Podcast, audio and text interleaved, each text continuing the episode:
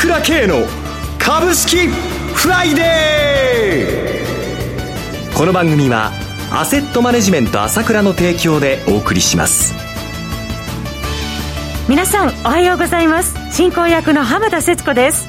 朝倉慶の株式フライデー。今日も株式投資をする上で重要となる注目ポイントを取り上げてまいります。パーソナリティはアセットマネジメント朝倉代表取締役で、経済アナリストの朝倉圭さんです。朝倉さん、おはようございます。おはようございます。どうぞよろしくお願いいたします。ます今週も大きく動きましたね、マーケット。いいですね。まさに、いい感じっていうところですよね。日経平均株価も3万円の大台回復してまいりました。そうですね。昨日あたりね、まあ、これだけ直近上げてたからね、はい、まあ、ある程度押すんかなと思ったら、綺麗に3万円の上でね、はい、まあ、引けてきましたよね。この辺は、この相場の、まあ、底知れぬ強さというところを示したかなというふうに思いますけれども、はいまあ、8月の中旬、あの、お盆が後はね、ひどいことで、ねえ、まあ、そこでマザーズが1000ポイントで底打ち18日、から20日の段階で2万7000円まで日経平均が、あまあね、打ちけて、それから底打ち、はい綺麗な上げが始まりましたね。えー、えー、これは年末に向けていきますね。上昇基調継続と見てよろしいでしょうかもちろんです。はい。力強いことはいただいたところで、さて、朝倉さん、明日は大人気の朝倉セミナーですね。今回はどのようなお話になりそうでしょうかそうですね。今もちろんまだまだ上がっていくよと言ったけども、えーこの背景は結構深いのよ。株が本当上がるんですよ。ええ、これをじっくり話しますから、はい、その背景をなぜかってことをじっくり話しますので、これを聞くと、ますます取れると思いますけどね。様々なデータを紐解いて解説してくださるということですね。もう一つはね、はい、やっぱりこの自然現象のこの気候の問題っていうのは避けられないんだけど、誰でもそう思ってるけれども、はい、まあこの辺の問題を深く掘り下げてですね、これと株高の絡みっていうのも関連してきますので、そのことも話してみたいと思います。もう一つは、どうしてもこう、今、おそらく不確定要因っていうか、一番危なっかしいのは中国なんですよね。えー、テーパリングより中国です。一番危なっかしいのは。はい、えー、政策どうなるか。そうです。ますますもう先鋭化してきちゃって、えーこれから中国がどうなるのかっていうことで次元爆弾みたいになってきそうなので、はい、まあそのこともですね、えー、じっくり話そうと思います。もちろん、えー、当社長谷川西野という二枚看板がいますから、彼らの会社あ紹介というのもありますので、まあ、これもね、楽しみにしてもらいたいと思いますよね。朝倉さんのお話ももちろんですが、えー、今お話しいただきました、この番組にもご出演中の長谷川さん、そして西野さんのお話も聞き逃せません。朝倉オンラインセミナーの開催は明日9月11日土曜日、午後1時30分から午後5時まで。こちらはオンラインセミナーのみの受付となってっております。参加ご希望の方は、朝倉さんの情報発信会社 ASK1 のホームページからお申し込みください。参加料金は税込み1万3000円。原則クレジットカード決済のみとなります。クレジットカードをお持ちでない方でセミナー参加をご希望の方は ASK1 のフリーダイヤル0120-222-464 0120-222-464までお電話ください。なおセミナーでは取扱い商品の勧誘を行う場合がございます。また今後の新型コロナウイルス流行の状況によっては実施できない場合がございますのでご了承ください。それでは CM を挟んで朝倉さんにお話を詳しく伺ってまいります。鋭い分析力で注目、経済予測のプロ、朝倉慶。日々のマーケット情勢や株式情報、個別銘柄の解説を朝倉本人とスタッフが平日16時、メールで約10分の動画を無料で配信中。株の判断に迷ったら朝倉慶。詳しくはアセットマネジメント朝倉のウェブサイトへ。本日の市況解説無料メールマガジンにご登録ください。アセットマネジメント朝倉は、証券取引、金銭、有価証券の予託、貸付行為は行っておりません。また、情報提供する金融商品の取引では、相場変動などにより損失を生じる恐れがあります。取引説明書、契約締結前交付書面などを十分にお読みいただき、ご理解の上お取引ください。金融商品仲介業者登録関東財務局長金中第605号。さて、朝倉さん、今週の日経平均株価、昨日まででおよそ880円上昇しているという状況で、まあ、非常にいい相場展開となっているんですが。まあね、ええ、まあ繰り返しになりますけれども、はい、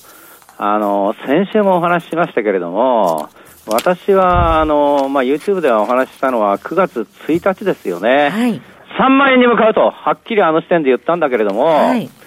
まあ、その、それは9月1日、その前の日の株価を見たからですね、8月31日。300円高で終えた時ですね。そうですね。はい、あの、午前中は安かったんだけれども、まあ、月末安、月末安って11ヶ月続いてたんですけれども、はい、で、アノマリー、アノマリーって市場では言ってたんだけど、注目されてましそんなはずはないよと。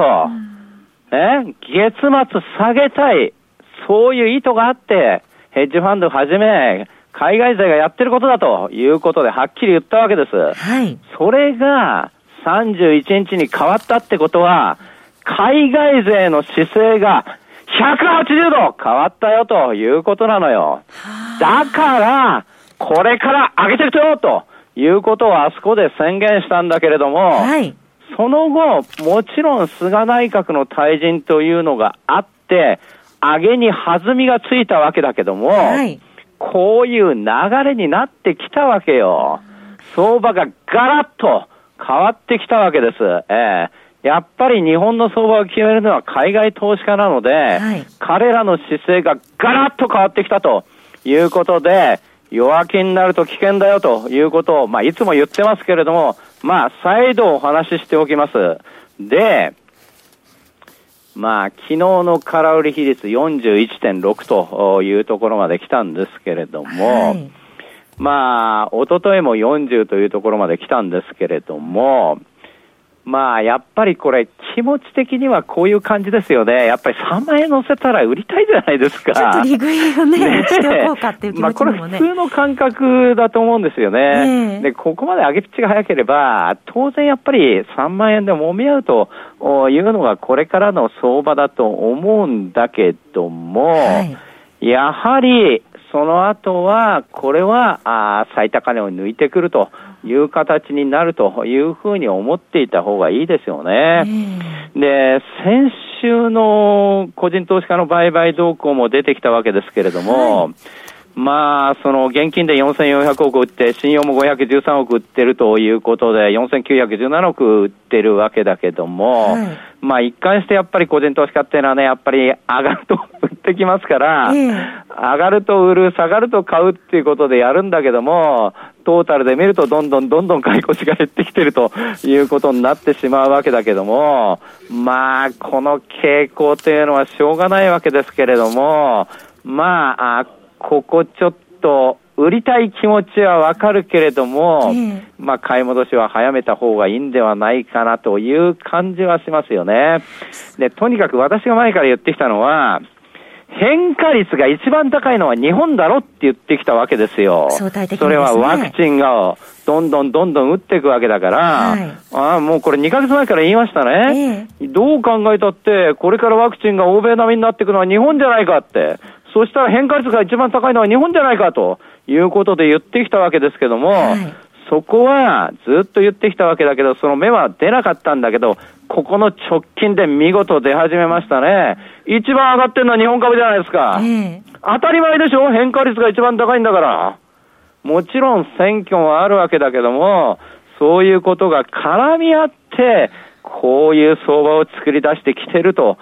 いうことなんですね。この辺のところ、まあ背景はまた再度になりますが、セミナーでじっくり話しますけれども、世界の株も、ちょっとここまでいったら危ういんじゃないかと思うかもしれませんけども、まあ、単純な調整ね、まあ5%、10%ぐらいの下げっていうのはいつあってもおかしくないんだけれども、はい、根本的な流れは変わらないよということだけはお話ししておきますよ。はいはいはい、9月の第1週、海外は株先物合わせて6642億買ってきたというところでありますね。そうですよね。はい。はい、そして、朝倉さん、まあその外部環境ですけれども、欧米の金融政策の行方というところも今月気になっているところですが。そうですよね。えー、まああのーこれ、ECB がね、あの、はい、昨日、あの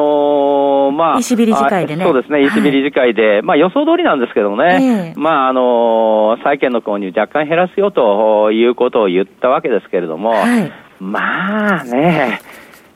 消費者物価の上昇率3%になってますからね。はいこれだとまあ一応これだけまあ目いっぱい政策を付加していて、まあもうドイツの国債なんかもずっとマイナス金利ですけども、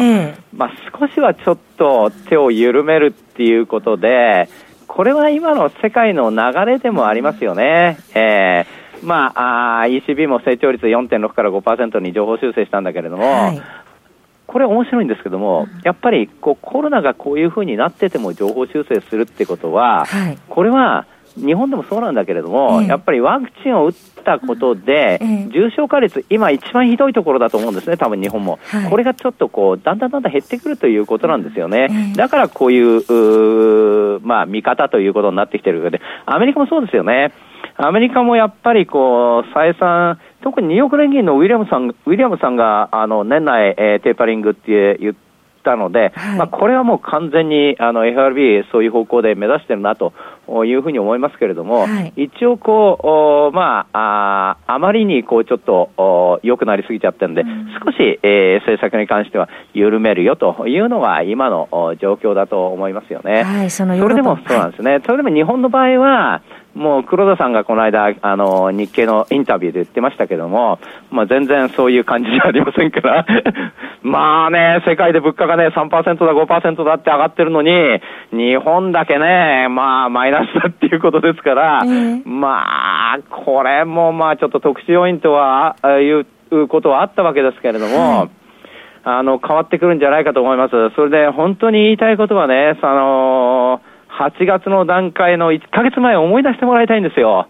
本当に悲観一色だったわけじゃないですか。はい、それがこう、ガラッとこういうふうに、1ヶ月でこの、相場のムードがまず変わってきてるわけですよね。はい、あんまり外部要因は変わってないんですけども、えー、まあ、私は東京の感染者が減り始めた地点がもうそこだって言ったけども、もうこれ18日感染者が減り始めてるわけだけど、これで明らかに変わってくるわけですよ。で、今度は、今は期待だけだけども、今度は実際が変わってくる時が近いんです。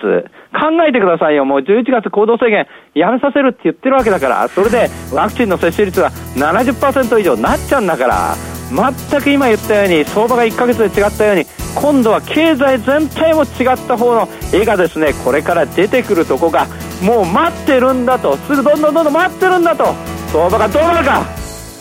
上昇がつくでしょ？ということですね。年末に向けてさらなる上昇を期待したいところです。朝倉さんどうもありがとうございました。私朝倉慶が代表してます。アセットマネジメント朝倉では SBI 証券楽天証券グレスナビの口座開設業務を行っています。私どもホームページから口座開設をしていただくと週2回無料で。銘柄情報を提供するサービスがあります。ぜひご利用ください。それでは今日は週末金曜日頑張っていきましょう